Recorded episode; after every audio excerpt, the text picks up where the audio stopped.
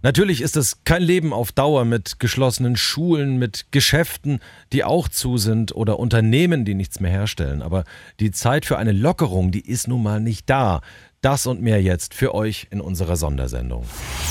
Radio Regenbogen, Corona aktuell. Die Kanzlerin bittet die Menschen um Geduld. Wir sind noch nicht überm Berg. Vorher brauchen wir erst gar nicht über irgendwelche Lockerungen zu spekulieren, Stefan. Ja, was die Kanzlerin meint, äh, das sagt sie in klaren Zahlen. Äh, Im Moment ist es immer noch so, dass sich die Zahl der Infizierten in Deutschland innerhalb von vier bis fünf Tagen verdoppelt.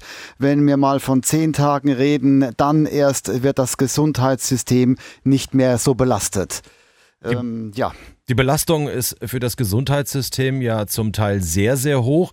Da gibt es laut Bildzeitung geheime Papiere, die warnen davor, dass Schutzausrüstungen und Masken ja dramatisch zurückgehen und dass das Klinikpersonal sich verstärkt ansteckt. Ja, also man sieht ja, äh, wir brauchen Masken unbedingt. Auch aus dem Odenwald kommen äh, Masken. Ohne Schutz sind Ärzte und Helfer ausgeliefert. Das Heidelberger St. Josefs Krankenhaus zum Beispiel schlägt Alarm. Die Atemschutzmasken gehen nächste Woche aus. Die Klinikchefs sagen, die baden-württembergische Landesregierung kümmere sich nicht um Nachschub. Auf der anderen Seite wird genäht, was das Zeug hält. Ich habe es gerade gesagt, nicht nur Bekleidungsfirma wie Trigema und Eterna stellen Masken her. Auch die Firma Odenwälder Babynest hat ihre Produktion auf Mundschutzmasken umgestellt. Und was heute Morgen vielleicht so ein bisschen Hoffnung macht, das ist eine Studie, die vom Innenministerium in Auftrag gegeben wurde und die auch der Kanzlerin mittlerweile vorliegt. Diese Studie schlägt einen Strategiewechsel vor. Ja, man überlegt, ob man es so macht äh, wie in Südkorea. Da hat man die Pandemie auch in den Griff bekommen, indem man einfach unheimlich viel getestet hat. Und jetzt überlegt man sich in Deutschland, äh, ob man nicht nach Ostern die Anzahl der Tests gewaltig erhöht. Das heißt also bis zu eine halbe Million Tests pro Woche. Und äh, vielleicht könnte man dann eben Menschen, die auch keine Symptome haben, identifizieren und früh isolieren. Und das wäre also ein Ausstiegs Szenario. Die EU, die streitet ums Geld, sie sucht nach Auswegen aus der Krise. Die Frage ist, ob die Kosten für die Seuche auf alle umgelegt werden. Das ist unwahrscheinlich, weil Deutschland dagegen ist. Jetzt äh, sollen die Finanzminister in den äh, zwei Wochen, die jetzt kommen, ein neues Modell für einen gemeinsamen Rettungsschirm ausarbeiten. Alle Länder der EU betonen ja, dass man das zusammen durchstehen äh, will, aber da müssen halt dann auch Taten folgen. Und die USA, die sind jetzt das Land mit den meisten Corona-Fällen weltweit mit dem Hotspot New York, wobei sich New Orleans gerade auch zu einem neuen Hotspot entwickelt. Die Lage ist unkontrolliert, auch was die Ausrüstung anbelangt in den USA. Es mangelt überall an Beatmungsgeräten und Schutzmasken. Da sieht man Bilder von Krankenschwestern, die Müllsäcke als Schutzkleidung tragen. Und äh, was äh, wirtschaftlich da kommt, das ist auch nicht abzusehen. Geschäfte, Läden, Restaurants haben ja wie bei uns geschlossen. Und da sind 3,3 Millionen Menschen in den USA mit einem Schlag auf der Straße gelandet. Es gibt ja da keine Kündigungsfrist. Die Angestellten in den Casinos von Las Vegas Stars zum Beispiel, die wurden von einem auf den anderen Tag entlassen und da kommt nicht viel Arbeitslosengeld rüber. Und wir schaffen es natürlich nochmal ein paar Fakten zusammenzuziehen für Corona bzw. zu Corona, Stefan. Ja, also schon heute könnten die ersten Soforthilfen des Landes Baden-Württemberg fließen, sagt das Land. Äh, aus dem Elsass äh, kommen Dementi. Es stimmt wohl nicht, dass da Menschen, äh, die über 80 sind, äh, nicht mehr beatmet werden. Soweit jetzt erstmal die Lage. Die aktuellen Infos für die Metropolregion Rhein-Neckar. Ich bin Matthias Wagner. Schönen guten Morgen. Im Spirituosenwerk in Rimbach im Odenwald werden normalerweise Gin oder Rum produziert. Jetzt in Corona-Zeiten hat das Werk auf Desinfektionsmittel umgesattelt. Das wird ja an allen Stellen händeringend benötigt. Wie schnell jetzt der Schwenk von Gin und Rum auf den Industriealkohol Ethanol gelingt, erklärt Geschäftsführer Marcel Gassert eigentlich alles da, was man dafür benötigt. Äh, große Tanks, große Behälter, Pumpen, Apfelgerätschaften.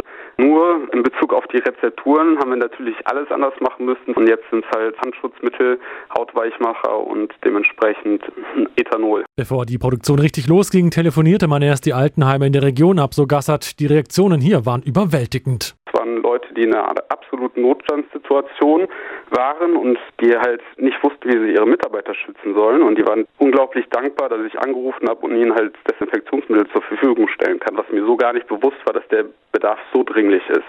Also man muss sich vorstellen, ich hatte wirklich Leute äh, am Hörer, die waren, waren am Weinen, weil sie nicht die Möglichkeit hatten, Desinfektionsmittel zu beschaffen. Jetzt läuft die Produktion aber auf Hochtouren, auch weil man vor Ort zusammenhält, erklärt Gassert. Wir kriegen sehr rührende Angebote aus der Region, die halt sich einsetzen und sagen, wir fahren für euch Touren, wir wollen ausliefern und teilweise wirklich, dass sie sagen, wir machen das kostenfrei, was für mich halt unglaublich ist. Ich gehe mal davon aus, dass wir das alle zusammen schaffen. Eine tolle Aktion, die wirklich Mut in der aktuellen Situation macht. Und alles weitere zum Thema Corona finden Sie bei uns auf regenbogen.de. Die aktuellen Infos für Baden und die Pfalz. Ich bin Sascha Baumann, guten Morgen. Die einen haben bereits einen Vorrat für die kommenden drei Jahre im Keller, andere sind verzweifelt auf der Suche und klappern genervt die Märkte ab. Klopapier ist in Zeiten der Corona-Krise ein heiß begehrter Artikel. Auch in den Geschäften in Baden und der Südpfalz hatte es zuletzt eine große Nachfrage an Toilettenpapier gegeben. Doch jetzt gibt es gute Nachrichten aus der Karlsruhe Karlsruher DM-Zentrale, der Chef der Drogeriemarktkette Christoph Werner. Wir sehen jetzt schon, dass die Nachfrage äh, beginnt zu sinken und ich bin sehr zuversichtlich, dass spätestens ab nächster Woche äh, es sich normalisieren wird und dann werden die Menschen auch erstmal anfangen, ihr Toilettenpapier zu verbrauchen, was sie zu Hause haben. Und weil in Gaststätten und Hotels momentan nichts verbraucht wird, kommt das Geschäft mit den Klopapierrollen wieder ins Rollen. Zum Glück, denn auch für die Mitarbeiter in den Filialen war das Verhalten der Hamsterkäufer mehr als unangenehm. Unsere Mitarbeiter haben die Erfahrung gemacht, dass die Kunden recht dünnhäutig waren in den vergangenen Wochen. Und äh, als dann unsere Kolleginnen und Kollegen in den M-Märkten die Kunden gebeten haben, wirklich nur eine Packung zu kaufen, gab es leider doch einige Kunden, die da sehr wenig Verständnis für hatten und unseren Kolleginnen und Kollegen zum Teil schwere Vorwürfe gemacht haben. Und ich habe auch bitter böse Briefe bekommen. Das Ende der landesweiten Klopapierkrise sorgt auch bei Umweltminister Franz Untersteller für Erleichterung. Er wies nochmals darauf hin, dass nur Toilettenpapier ins Klo darf. Feuchttücher, Küchenkrepp und Zeitungspapier verstopfen die Kanalisation und die Abwasserpumpen der Kläranlagen. Die aktuellen Infos für Südbaden. Ich bin Ruth Engelhardt. Guten Morgen. Der Spargel auf den Feldern in Südbaden sprießt und soll eigentlich die Tage geerntet werden, aber die Erntehelfer aus Osteuropa dürfen nicht kommen. Im Kampf gegen die Ausbreitung des Coronavirus hat das Bundesinnenministerium ein Einreiseverbot für Saisonarbeiter angeordnet. Das ist für viele Betriebe ein Schock. Wein- und Spargelbauer Martin Linser aus Freiburg-Opfingen. Ja, ein oder andere kommt definitiv in Panik. Hab gerade mit einem Kollegen gesprochen, der hat noch keine Leute da. Der ähm, hat zu mir gesagt, also er wird vermutlich die Folie wieder von den Spargelfeldern entfernen und ähm, gar nicht stechen. Bis in ja, ein, zwei Monaten Weinbau wird dann losgehen und dort braucht er auch Leute. Dann kommt das große Fragezeichen, wie das dort weitergeht. Linzer selbst hat einen mittelgroßen Betrieb und normalerweise sticht er seine Spargeln mit einem eingespielten Team aus Polen. Jetzt versucht er, die Ernte mit heimischen Helfern einzuholen die hatten sich auf einen Aufruf von ihm in den sozialen Medien direkt gemeldet. Die Leute, wo sich bei uns melden, die machen einen sehr motivierten Eindruck. Sie wissen, worauf sie sich einlassen. Im Endeffekt muss man sagen, welche Alternative haben wir? Wir müssen schauen, dass wir das irgendwie das Beste draus machen. Und selbst wenn wir jetzt ein paar Stunden mehr brauchen, am Schluss zählt es, dass wir, dass wir die Ernten von den Feldern kriegen. Und dass die regionalen Betriebe auch weiter die Ernährung für uns sicherstellen können, so Linzer weiter. Weitere Auswirkungen der Corona-Krise und alle Corona-News gibt's auf regenbogen.de.